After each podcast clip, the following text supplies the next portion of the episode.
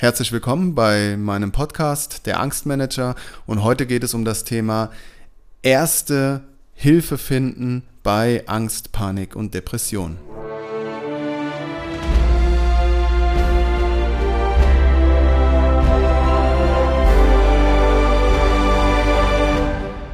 Ja, also ich habe mich ja ganz ent spontan entschlossen, ähm, auch eine Podcast-Serie zu machen, denn ich äh, habe auf, auf, TikTok viele Videos veröffentlicht und mir fällt immer wieder natürlich ein neues Thema ein, weil ähm, diese ganze Krankheit mit der Angststörung, mit dem ADHS, auch mit ähm, Depressionsschüben natürlich ähm, große Teile meines Lebens ähm, bestimmt hat und äh, ich mir natürlich auch viel Zeit genommen habe, um dagegen zu arbeiten und dagegen was zu tun, dass das bei mir quasi nicht äh, jetzt quasi mein ganzes Leben beherrscht und ich würde sagen, äh, dass das seit naja, 15 Jahren auf jeden Fall ein großes Thema bei mir ist.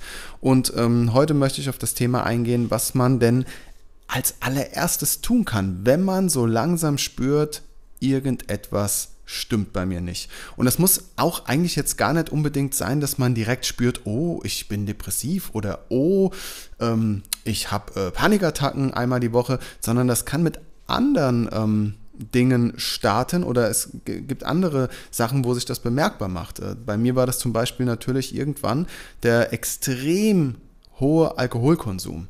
Und die ersten Jahre, ich meine, ich bin auf dem Ort aufgewachsen, ihr wisst, wie es läuft, wenn du vom Dorf kommst, dann merkst du eigentlich gar nicht, dass du vielleicht auch ein bisschen zu viel trinkst die ersten Jahre, weil die irgendwie alle mitsaufen. Ähm, mir ist irgendwann beim jungen Erwachsensein oder sagen wir mal so mit Mitte 20 ist mir bewusst geworden, dass ich zum Beispiel anders Alkohol trinke wie die anderen. Und ähm, das war mir aber auch dann eigentlich noch ein bisschen egal, weil du hast immer innere tausend Ausreden, warum es eigentlich doch nicht so schlimm ist. Und ja, ich mache jetzt mal und das ist jetzt wegen dem Studium, das ist jetzt so und so schlimm ist es doch gar nicht und bla bla bla bla bla. Und dann sind schon wieder drei, vier Jahre ins Land gegangen, ja. Und aber irgendwann, wenn du dich wirklich damit beschäftigst und ähm, wenn du auch merkst, das nagt auch so langsam ein bisschen an deinem Leben, an deinem Beruf, an deinem Alltag, an deinen Beziehungen, an deinem du, du merkst irgendwie, oh Mann, hat eine ganz schön große Rolle in meinem Leben eingenommen, der Alkohol. Und dann ist mir bewusst geworden, okay, da stimmt was nicht. Und dieser Alkoholkonsum war ja beispielsweise jetzt einfach, jetzt sage ich es im Nachhinein, weil ich es weiß, natürlich ist ja klar, ähm, einfach nur eine Folge oder ein, ein, Mittel, wie ich das versucht habe zu bekämpfen damals. Automatisch habe ich, äh, Alkohol war das Medikament Nummer eins, hat schön den Mantelkern hinten ausgeschaltet, ähnlich vielleicht wie Tavor oder solche krassen Medikamente das auch machen und dir ist halt alles scheißegal. So, und dann machst du das automatisch. Also ich würde jetzt nicht unbedingt sagen, dass ich mich auf jeden Kneipen oder Abend oder jede Party gefreut habe, wegen der Party an sich, sondern ich habe mich gefreut, weil mein Unterbewusstsein einfach wusste, heute Abend spätestens ist wieder alles gut. Heute Abend musst du die Realität nicht mehr so aushalten, wie sie ist.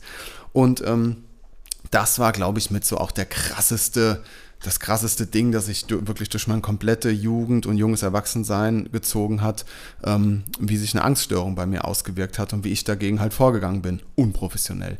Und jetzt möchte ich euch sagen, wie ich die aller, allerersten Schritte gemacht habe. Und der aller, aller, allererste Schritt gegen diese ganze Sache, die bei einem nicht stimmt, zu kämpfen oder das endlich anzugehen, war jetzt überhaupt nicht dieses, oh, ich suche mir jetzt einen Therapeut. So weit war ich noch gar nicht. Der allererste Schritt war, ich gehe jetzt, ähm, ich, ich brauche Hilfe. Irgendwas stimmt bei mir im Leben nicht, ich brauche Hilfe.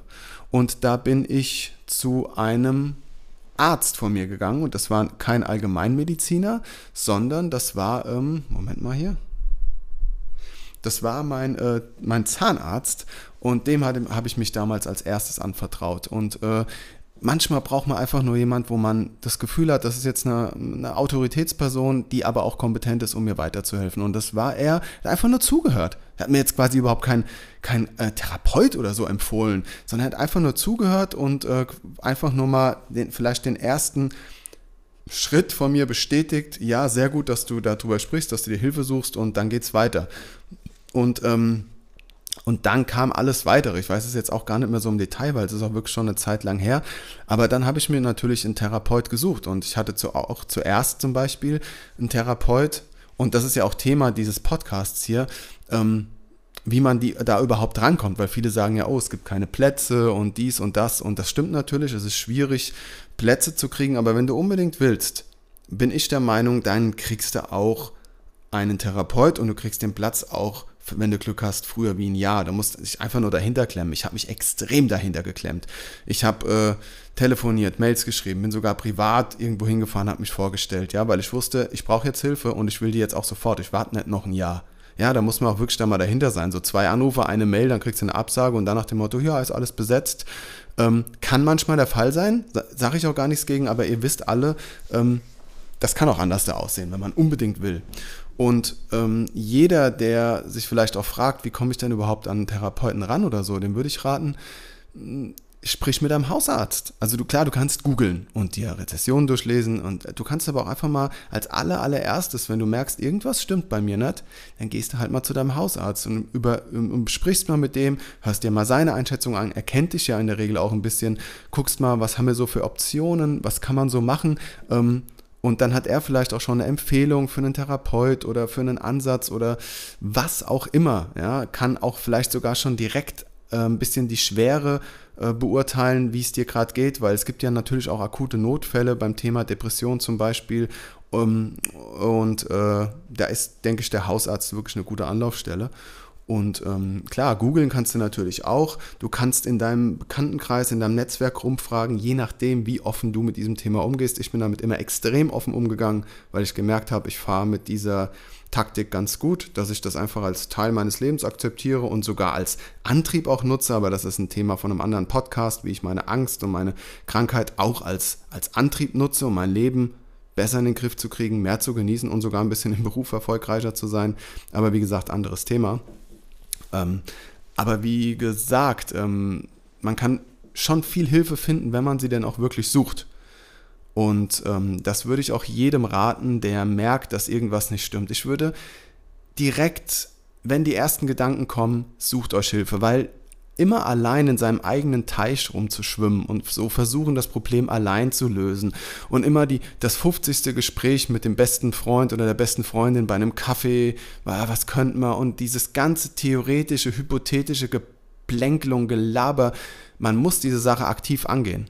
Und wenn man die aktiv dann angegangen ist, muss man auch dranbleiben. Also so Therapiesachen auszuprobieren, das ist Neuland und das ist auch manchmal hart und das sind harte Erfahrungen. Da muss man dranbleiben. Da kann man, ich weiß selbst, wie schlimm das ist. So die ersten Stunden oder wenn man auch mal so eine Gruppensitzung mitmacht, da wird auch mal geheult. Das ist, und da hat man keinen Bock mehr hinzugehen. Und manchmal denkt man auch, ach, die ganze Scheiße, das bringt mir doch alles nichts. Aber ähm, natürlich es in der Regel was auf Dauer. Man, das ist ja wahrscheinlich die krasseste Arbeit, die du in deinem Leben machst, dass du an dir selbst, an deiner Psyche arbeitest und was verändern willst. Und wir wollen ja nicht hier einfach nur so eine kleine Gewohnheit verändern, so wie, ei, äh, was weiß ich, ähm, ich mache beim Autofahren nie einen Schulterblick, das will ich mir jetzt angewöhnen in meinem Leben, sondern wir machen richtig krasse Veränderungen. Wir wollen quasi einen Paradigmenwechsel machen. Wir wollen äh, quasi, um mal ein neu deutsches Wort zu verwenden aus dem Business, wir wollen hier so eine Mindset-Änderung auch herbeiführen, dass wir zum Beispiel Glaubenssätze verändern, dass wir vielleicht in unserer Beziehung was ändern zu unseren Eltern, zu unserem Partner. Ja, und das sind ja richtig krasse Sachen. Ja, da, da liest du nicht mal zwei Bücher und bist danach geheilt und wendest das dann an. Das ist ein Prozess, den musst du in deinen Alltag integrieren, den besprichst du mit deinem Therapeut, du, du, du arbeitest dann auch privat dran. In, äh, in wie, das ist also ein großes Mischmasch quasi an Arbeit, die du vor dir hast. Da machen wir uns mal nichts vor in der Regel. Und ähm, aber einer der ersten wichtigen Schritte ist natürlich, und den Spruch kennt ihr ja, dass man überhaupt erstmal die Selbsterkenntnis hat, dass man was ändern muss und dass man was tun muss und dass etwas nicht stimmt, weil viele ihr wisst ja, wie es läuft, sind trotzdem immer noch der Meinung, ja, ja, bei mir läuft, ich habe schon recht und ja, ich habe hier so zwei, drei kleine äh, Handicaps, aber das ist ja gar nicht so schlimm. Ja, aber in Wirklichkeit äh, beeinflussen diese kleinen Handicaps schon deren 95 Prozent deren Leben. Ja, aber man will es trotzdem nicht wahrhaben. Und ähm, wir haben ja nur das eine Leben und deshalb rate ich jedem, der sich unwohl fühlt und der wirklich der Meinung ist, es stimmt hier was nicht und der auch merkt, dass er vielleicht extremes Vermeidungsverhalten an den Tag legt, ja, der mittlerweile schon die Hälfte der Dinge, die er vielleicht früher mal gern getan hat, überhaupt nicht mehr macht.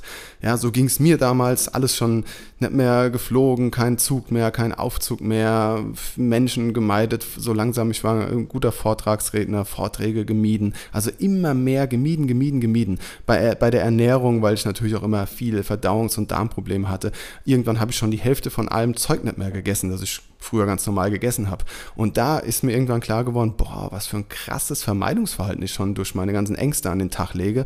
Und äh, das war jetzt aber auch zum Beispiel nur ein Effekt. Also das war jetzt nur ein, ein Bereich, in dem ich es gemerkt habe. Ich habe das in vielen anderen Bereichen auch gemerkt. Und äh, ja, und wenn man doch noch von seinem Leben was haben will und auch aufpassen will, oder man muss ja aufpassen, dass sich die Ängste nicht ausbreiten. Ihr kennt ja vielleicht das Wort Angstinseln, ja, dass sich Ängste breiten sich aus. Wenn du die nicht bekämpfst, werden die in der Regel größer. Die weiten sich auf andere Bereiche aus. Und irgendwann verlässt er den Haushalt nicht mehr. Ja, das, das kann passieren. Das hört sich am Anfang immer bescheuert an.